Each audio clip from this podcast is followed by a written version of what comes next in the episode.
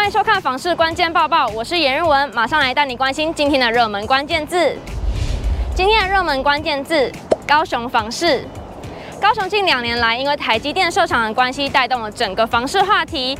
其中有三个区域被点名成最被看好的地方，一起来关心高雄目前的房市概况。高雄除了台积电设厂，桥头科学园区厂商即将进驻，中山大学仁武校区的新建，另外捷运以及台铁优化，都让高雄刚性需求增加。就有房仲业者点出，仁武区、凤山区还有鼓山区的高雄美术馆特区周边，仍有强势看涨的动能。仁武区是高雄人口成长最快的行政区域，区域内有仁武产业园区，而且临近男子科学园区，交通便利的情况下，吸引许多就业人口移居到这。凤山区等待凤山车站开发大楼工程完成后，当地就会有多功能复合型的火车站、百货、商场、餐饮、文创、影城招商成功的话，可望成为凤山的新地标。而鼓山区的高雄美术馆特区被视为高雄新兴住宅指标区域，附近有多家明星学校，吸引不少重视课业的年轻家族购买。不过，其实全台近期买气降温，七月的六都建物买卖移转栋数月减了百分之十三点三，其中高雄市就月减了百分之二十点二，减幅最大。如果交易量持续下滑的话，高雄房市会面临什么样的问题呢？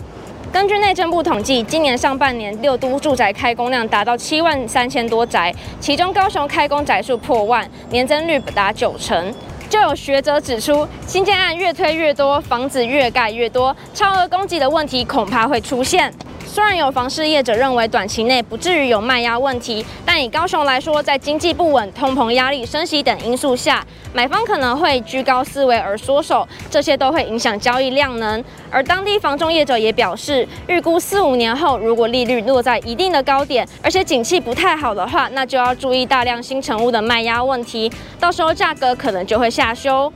今天的精选新闻，首先带你来关心台中社宅的最新进度。国家住都中心目前在台中共有三处社宅安心办，开工加上绝标户数共有一千一百零二户，准备在乌日区新建的荣泉安居社宅，等待招标完成并确定厂商后，将拟定时程动工，预计二零二七年完工。社宅将规划两百零二户，套房两房及三房的比例是六比三比一。租金会参考区域行情，一般户将给予八折优惠，弱势户则有六四折优惠。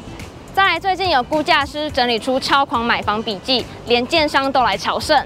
高原不动产估价师事务所所长陈碧元近期会诊出买房要注意什么，列出九项要点，提供想买房的民众参考。这九项包含先求有再求好的观念建立，精算自备款房贷利率的购物预算能力，筛选地段和机能的区位考量，是不是清楚了解标的物件的所有条件，合理价格的判断。签约付款方式及分期条件，还有弄懂各项贷款、户籍及水电费清查，最后就是点交及验屋的相关知识。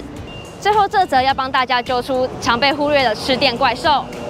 台电在脸书提醒，有些有待机电力的电器，常在神不知鬼不觉的情况下耗电，而最常见的就是数位机上盒。一般来说，机上盒正常运作的功率大约十五点四八瓦，而待机时的功率则为十五点二瓦。两种状况下的运作看起来没有太大的差别。但是如果以待机的十五瓦计算，一小时就是零点零一五度电，一天就是零点三六度，那一个月下来就会多达十点八度电，耗电程度其实令人意想不到。台电提醒，除了拔插头之外，也可以改用有独立开关的插座，在不会用的时候切掉独立开关或是拔插头，都能达到省电的目的。